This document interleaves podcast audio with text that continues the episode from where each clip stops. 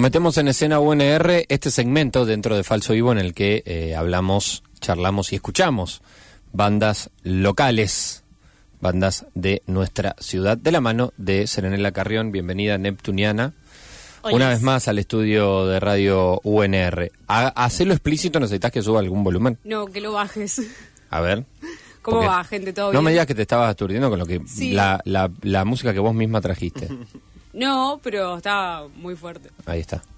Perfecto. ¿Y qué es esto? Igual valía totalmente la pena porque Sí. estábamos escuchando una de las bandas para mí más increíbles de Rosario, eh, que son los Gay Gay Guys. Así es, eh, bienvenidos Iván y Juan, eh, bueno, almas de Gay Gay Guys, ¿Cómo están? históricos. ¿Cómo están? ¿Todo bien? Olis, ¿cómo va? Bien, bien. Tenemos mitad de la banda por acá. Eh, Sí, sí. Bueno, gracias por venir. Lo que escuchábamos era Empresas, eh, tema que es el adelanto del nuevo disco de Gay Gay Guys. Un adelanto que ya hace un tiempito está dando vueltas. Dentro de muy poquito, el disco eh, Culto Roto, que se viene con todo, ¿no? Sí, eh, bueno, sale ahora ya dentro de nada, en este mañana a las 0, a las 23.59 ya va a estar para que lo escuchen. Estábamos comentando recién que ya medio que tenemos ganas de, de poder compartir otras canciones también con, con ustedes y con todo el mundo. Así es. Eh, ¿Es el tercero? Es el tercero. Tercer disco. Tercer disco. El tercer de- disco, sí. Tercer disco y no hay EPs, no hay esa. Hay un no hay esa cosa, ¿o sí? Hay un mitológico disco cero que, Ah, ahí está. que se llama Gracia, eh, que de hecho hicimos disqui- disquitos físicos de ese, ahí bien artesanales y tiene eh, dos canciones en español, eh, Primer Crimen en la Luna y... Denny, ¿no está ahí? No.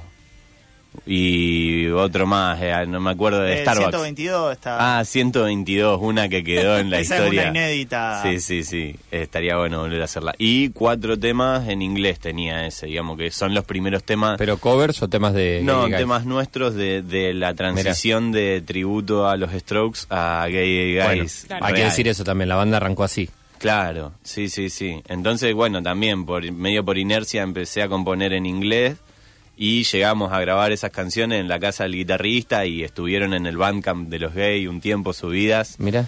Y bueno, y después no sé por qué la- lo sacamos al disco, como para que nadie pueda entrar ahí. Que él por modestia no te lo va a decir nunca, eh, yo- pero yo como no estaba lo puedo decir, están buenísimos esos temas. Pasa que hay ahí una cosa identitaria que es como que se los, se los tiró abajo. Para que del- quien busque cómo arrancó Gay Gay Guys no llegue tan atrás, Claro. tan a la Claro. prehistoria. Sí, ¿está, ¿eso sigue estando o, o se lo bajó? No, no, lo, lo ocultamos. Eh, igual el Tommy, el Tommy el otro día tiró una propuesta, el bajista de los gays, de que tengamos dos discos nomás todo el tiempo. O sea, cada vez que sale uno nuevo, hay que ir eliminando el- el, el Siempre primero. es el segundo. Siempre ¿Cómo? es el segundo.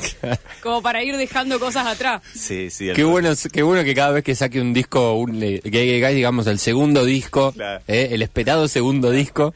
El cuarto, segundo disco. Y cuando hablan del anterior, bueno, era nuestro primer disco. Claro, Claro. aparte, eh, aparte te, te sube la vara, porque quizá algún día tengamos que grabar un disco que ni valga la pena sacar, porque prefiero seguir, que siga existiendo Claro. el, que, el que saldría ahora. Claro. Sí, sí, sí. Eh, Bueno, sí, a droga no lo sacaría yo, capaz. A degenerado, capaz que ya dio lo que tenía para dar.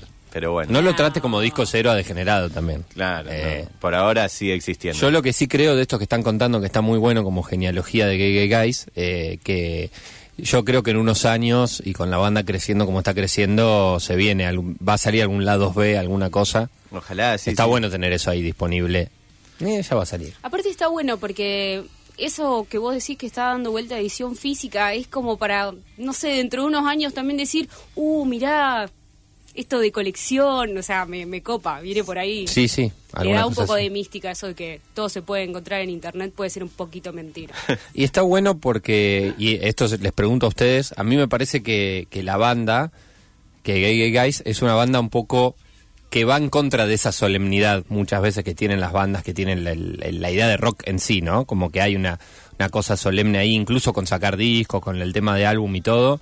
Ustedes le, da- le dan para adelante, no digo que sacan, porque de hecho es muy esperado este disco para muchos de nosotros, es una banda que hace un tiempo que está sonando y como decíamos, no tiene EPs, adelantos del disco 1 y estamos esperando el disco, pero sí contra la solemnidad de decir, no sé, de los, la idea de lo industrial, ¿no? Del disco industrial, del box set, de, Claro. no sé, de la banda histórica que te saca, no sé, todo Sí, eso. Que está constantemente spameándote con cosas Eh, y que hace que esa...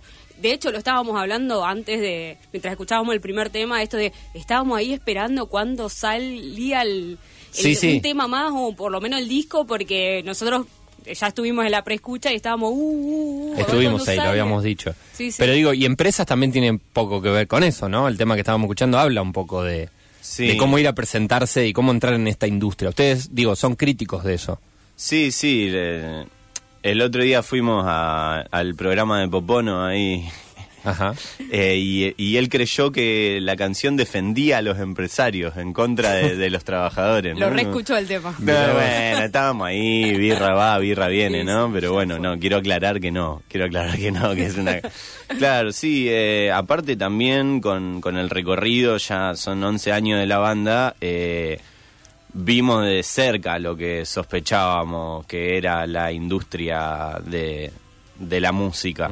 De Buenos Aires, de acá de Rosario, que de acá de Rosario que hay muy poquito y lo que hay se lo debemos a la autogestión, se lo debemos a, a, a los colectivos de músicos, a el colectivo de músicos, que es el movimiento Unión Group. Eh, eso es lo que motoriza un poco la industria de acá. Después, las cosas, los shows realmente redituables, grandes, ¿no? Digamos, donde también interactúan eh, em, un factor fundamental para el desarrollo de la industria, que es la gente que pone la plata, Claro. ¿no?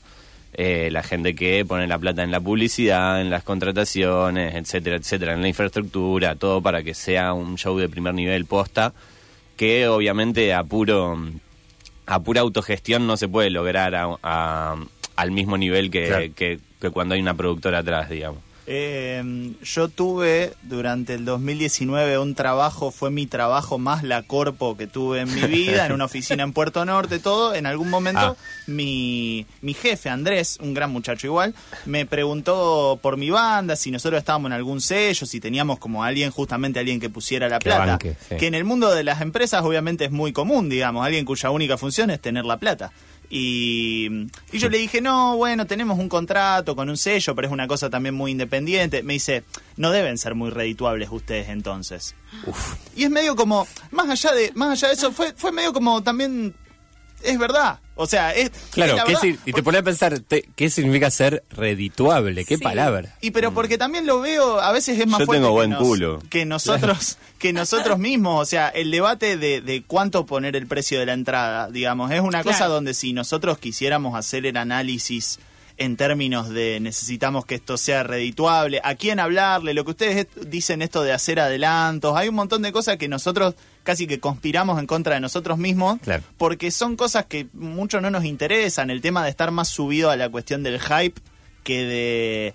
En eso tenemos la cabeza preformateada de cierta forma que nos interesa a veces más eh, llegar a la cosa terminada y a veces ni sabemos qué hacer con eso que realmente estar primero pensando en cómo venderla y después en qué hacer cuando sabemos cómo Claro. venderlo. Claro, total. Pasa cada vez más esto de tenés que saber venderte, tenés que saber vender. No importa qué. Es como, No, ¿y ¿qué no. tengo para...? Pero bueno, eh, esto decía de que Gas, me parece que es una banda que eh, su identidad eh, está intacta en ese sentido. Nosotros tuvimos en la preescucha del disco también, de hecho, Culto Roto ya dice algo también en su nombre, lo van a escuchar completo también ustedes. Eh, bueno, nunca perdió esa, eh, esa crítica y esa cuestión también bastante humorística, un poco cínica también sobre eso, un poco de, de, de reírnos de, de- de que las cosas son así, ¿no? De que todo es un poco un chiste. Sí, es medio también la, la, la única resistencia que nos queda, ¿no? Ante eso, porque realmente es poco gracioso todo, todo el tema en sí, ¿no? La falta de oportunidades, eh, cómo están cooptados los cupos de festivales.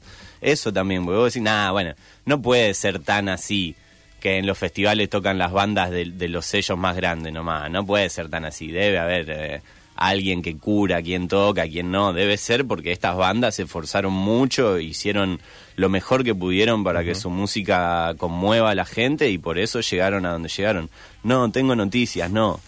No es para nada así, lo vi en primera persona, lo vivencié en primera persona.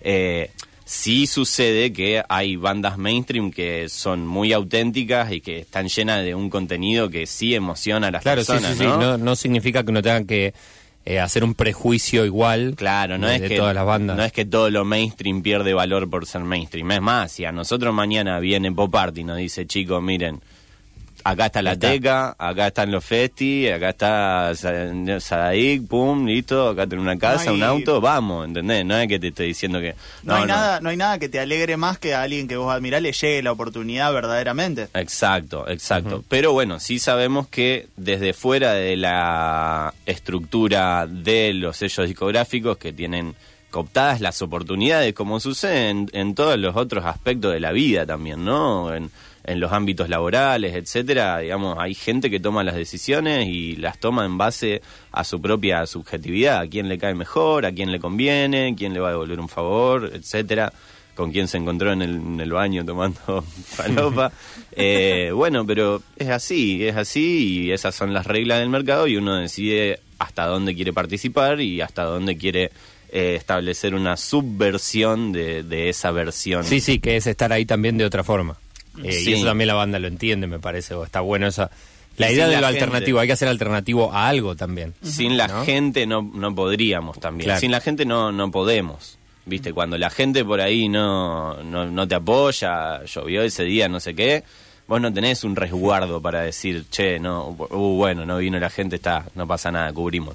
O sea, realmente cuando nosotros decimos gracias por estar acá a la gente que nos va a ver, tiene como un trasfondo más significativo que yo nunca encuentro las palabras para terminar de comunicárselos, pero es como realmente muy importante para nosotros, es, es vital, es simbiótico la, la relación, digamos. Sin ellos no, no tenemos la capacidad de continuar existiendo. Bueno, y nosotros tenemos algo eh, que ustedes también nos regalan, que es poder adelantar un poco del disco que está por salir, que está a punto de salir. Igualmente, antes de eso, les quiero preguntar, porque vos decías, vos hablabas de la gente que los va a ver, pero el disco también fue un poco financiado por eh, el público, ¿no? Bueno, no sé si exactamente Ajá. así, está bien dicho así. Sí, Entonces, sí, cuéntenme está ustedes. perfecto. Porque en su momento, cuando fue el recorrido de la... de Muchas veces uno dice, hay bandas que están trabajando en el disco, no se, uno no se entera. Claro. Con Gay Gay Guys nos enteramos porque podíamos participar, ¿no? Sí, Fue así. Aparte está bueno eh, en el marco de lo que estaban diciendo recién los chicos, de bueno, cómo, cuáles son las alternativas a financiarse. O, por ejemplo, nosotros acá en este espacio todo el tiempo hablamos de la autogestión Sí. y a veces parece como una palabra muy abstracta y en realidad estas son las formas de autogestión y por eso también nos interesaba como tocar este punto porque es importante, o sea, realmente hacer un disco lleva mucha plata y cualquier movida, o sea, no solamente eh, ir a grabar o lo que sea. ¿Cómo lo trabajaron eso ustedes en Culto Roto? Eh, la idea, o sea, lo que hicimos fue abrir una campaña de crowdfunding donde la gente podía aportar un, un aporte económico, una plata, a cambio de entradas para la presentación de este disco, para los próximos shows, para poder venir a la preescucha, para poder escucharlo antes de que salga. Algunas cosas son, nosotros lo sabemos, más simbólicas que otras, pero otras realmente es, te vendemos antes entradas a los próximos shows, digamos, sabiendo que es muy posible que, que a vos te interese venir a esos shows hay algo ahí de... eh, hay una forma que es la forma en la que la música hoy debería comercializarse, que es vos tenés que apuntar a tener un millón de reproducciones y esas reproducciones no tienen ninguna clase de diferenciación entre sí. Puede ser una playlist que está en loop en una heladería donde eh, hay alguien trabajando en esa heladería escuchando 15, 15 veces el mismo tema de Dual Lipa por día y hay una reproducción que es una persona escuchando un tema con auriculares, prestándole muchísima atención y llorando porque lo emociona. No es que una es mejor que otra. Simplemente, obviamente, ese sistema beneficia a un montón de artistas que tienen la capacidad de sonar en las heladerías y en los shoppings y etcétera. Nosotros un poco lo que sentimos es, nosotros tenemos un montón de gente que, que le gusta lo que hacemos en, en niveles que, que a nosotros nos encantan, que nos vienen a ver, que están realmente a la espera de que eso salga. ¿Cómo hacemos para nosotros también poder generar un ida y vuelta con eso? Y justamente si hay alguien que quiere que nuestro disco salga, dejemos que nos ayuden a que ese disco salga y démosle ese disco a cambio. La idea en un momento era que puedan comprar nuestro disco, que puedan de alguna forma uno a veces siente que quizá con los 900 pesos que sale Spotify no le termina de retribuir o no termina de... Uno incluso a veces quisiera retribuirle a, la- a- a lo mucho que te dan algunos artistas y el, el mismo sistema de las plataformas no te da esa posibilidad. O si te lo da, te lo da en formas como de, de caridad, ¿viste? Como de ayudarme porque soy, soy músico y soy pobre, ¿viste? Eh, así que ahí hubo una cosa como decir, bueno, eh, la gente que nos conoce, que realmente quiere que nuestro disco salga, poder hacerlos parte ahí en el medio y nosotros poder terminarlo y dárselos a todo el mundo y a, todas las latitudes del mundo, pero específicamente a esa gente. Ahí, ahí había una cosa como decir, esto es para ustedes y también es medio por ustedes. Ahora, después de que escuchemos en exclusiva uno de los temas del disco de Culto Roto, nos van a contar a dónde va a ir ya, eh, digamos, cuál es la fecha esta de, de presentación, donde que mucha gente ya tiene su entrada por haber bancado justamente que, que- que se materialice el disco. Eh, les pregunto, ¿necesitan que lo pisemos algo? ¿Te lo puedo Eh, pisar? Te lo piso. Estaría bueno. A ver, arranca, dale play, vos dale play, elegimos el tema 5. Nosotros tuvimos la preescucha y lo elegimos por eso, no... Obvio, nos gustó a los dos. Es canción de hombre, pero eh, los propios gay gay guys, Juan en este caso, adelante. Exclusivo escena UNR. Estoy perdido, me olvidé a mí. Todo en otro lugar. ¿Qué quiero inventar? ¿A quién quiero mentirle que voy a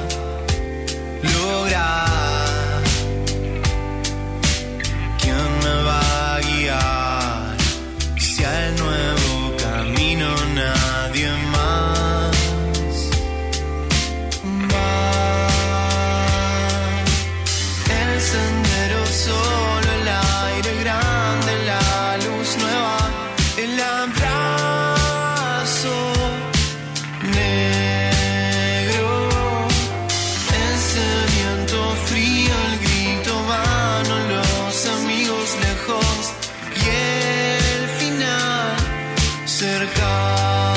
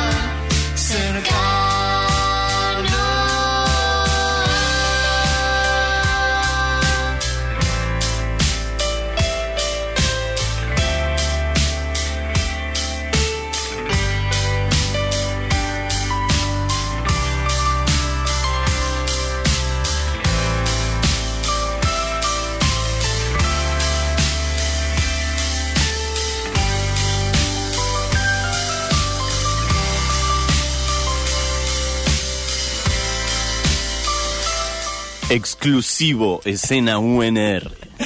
Gracias, gracias Juan. Estamos con Juan e Iván de los Gay Gay Guys. Y elegimos eh, dentro de este disco que es Culto Roto, lo están escuchando en exclusiva, como decíamos, el tema del medio, el tema 5, que es la balada. ¿Por qué elegiste la balada? Eh, Cere, te, te- que- quedaste marcada con Porque eso. A mí me encanta el tema, ¿eh? Primero porque Es una canción muy linda. balada pasión, me parece que siempre es un plus. Y segundo porque nos había gustado los dos eh, Sí, cuando sí. estábamos en la preescucha, que dijimos, uh, mirá, y estábamos ahí tratando de Qué bien que entró entró en el disco este tema. Sí, Le Creo da- que quedó quedó muy bien, después lo van a escuchar completo. En escena UNR vamos a pasar el disco completo el sábado. Em, pero la voz femenina, quiero que la presentemos. Cuéntanos ustedes cómo Sí, fue. es, es de Nita. eh, Artista cuyo disco tuvieron la gran gentileza de pasar entero en este mismo programa. Sí. Eh, nada, es, es muy lindo la verdad que existan ustedes. Eh, Gracias igualmente. Vamos a querernos entre Nosotros los nosotros. queremos. eh, bueno, y también es una de las bandas seleccionadas en el concurso que, que ustedes mismos organizaron. Ah, de- sí, sí, de tu banda suena. Tu banda Así es. suena, sí.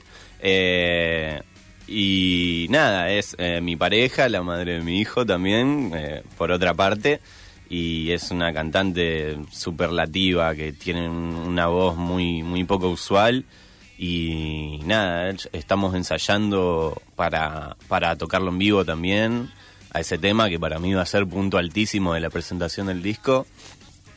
Eh, y bueno, es balada porque sí, porque no- nos encantan también el tipo, me muero por conocer. Claro. Emoción, Sí. pico de emoción, Rake, Axel, pico de Eh, emoción. Sí, sí. Yo me- tengo bastante claro el recuerdo del primer demo de ese tema que con Juana, algunos temas sentimos la necesidad como de mandárnoslos o, o- o entre, entre todos nosotros, Claro, digamos, y otros no.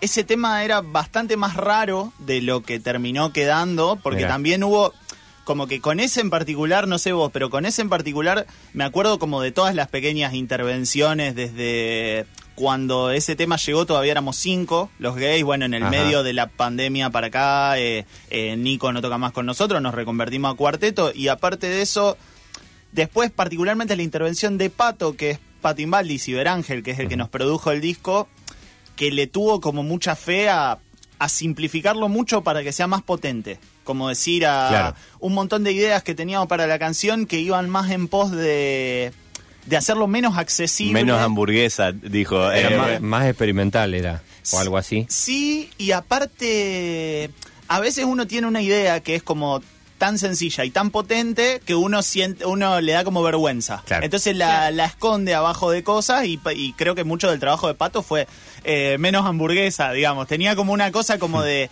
de o hacerlo irónico o hacerlo extraño, qué sé Tenía yo. un solo de guitarra Sí, sobre sí. el final y como que también dijo, ¿eso para qué? Eso es lo loco de Qué bueno de cuando Pato. pasa eso, claro. Eso es lo loco de Pato que, que, o sea, fue como, no, eso no va. No es que el loco vino y dijo, che, mirá, según mi punto de vista, me parece que esto no... sum-". Eso no va. Venía el loco y nos miraba la cara y sin ningún ah, esbozo de sonrisa, de nada. Pero en nombre de la música, no te lo dice por la opinión de él. Tipo, eh, Sí, las, las reglas claro. correctas de, de, de la ley de la música es que eso no va. No sé qué quisieron hacer acá. Esa es otra otra gran frase también. ¿Qué, qué quisieron? ¿Qué quieren hacer acá? Como, ¿viste? Y, y te lo preguntás porque si no, si no te encontrás con una persona que te aporte eso, no. Está bueno, claro. sale. Ustedes se toparon Sí. con. En, en el proceso de Culto Roto pasó, pasó mucho eso. Eh, justo Ciberángel habíamos hablado de él la semana pasada. semana está, está apareciendo mucho porque, bueno, vino Glyson Panther, que sacaron Claro.